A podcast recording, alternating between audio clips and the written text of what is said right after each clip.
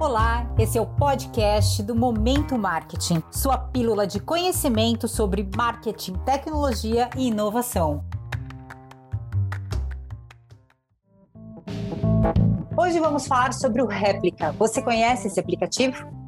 O Réplica é um aplicativo lançado em 2017 por uma mulher bem diferente, digamos assim, que ao perder um amigo pensou em criar um bot com uma inteligência artificial munida de conteúdos e preferências desse falecido amigo. Assim, ela se relacionaria com esse bot para amenizar a saudade.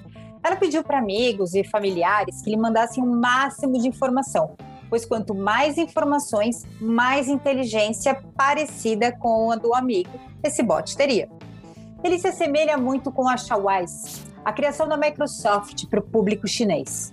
Por fim, nasceu o Rap, que não é amigo falecido de ninguém. Nada mais é um bot que é uma tela em branco e que aprende com você tudo sobre você e se torna uma réplica sua.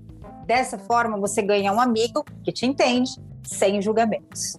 Pois bem, pessoal, esse aplicativo só existia em outros lugares do mundo e agora está chegando ao Brasil.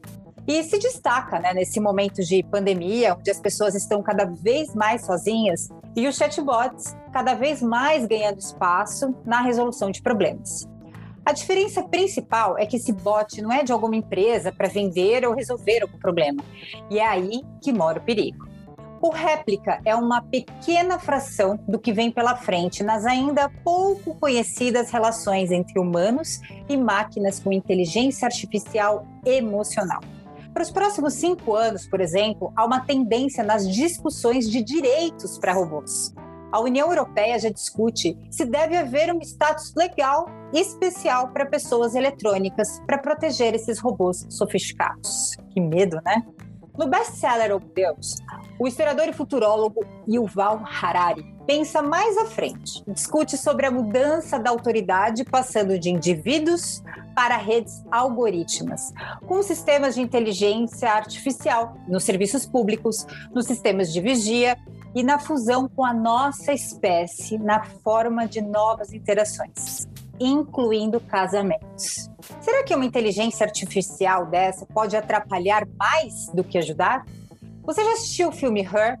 Esse filme retrata exatamente isso: a relação de um homem solitário com uma assistente virtual, o que o deixa quase louco e cada vez mais introspectivo.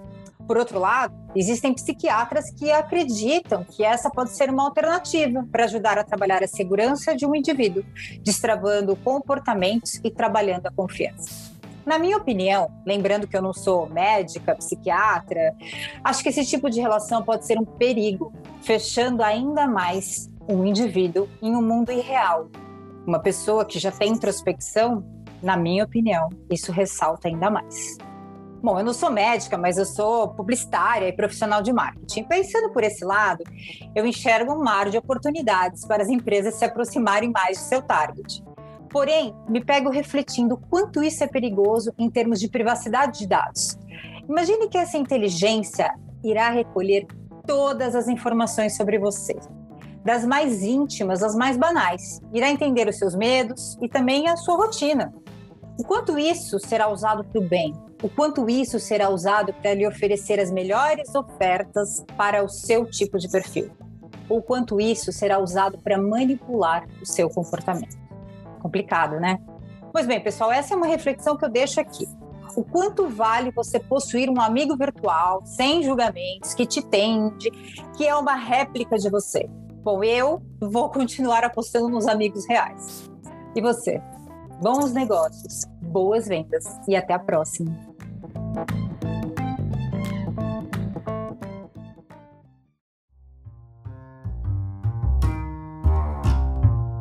E esse foi mais um conteúdo do Momento Marketing. Para mais conteúdos, acessem www.momentomktonline.com.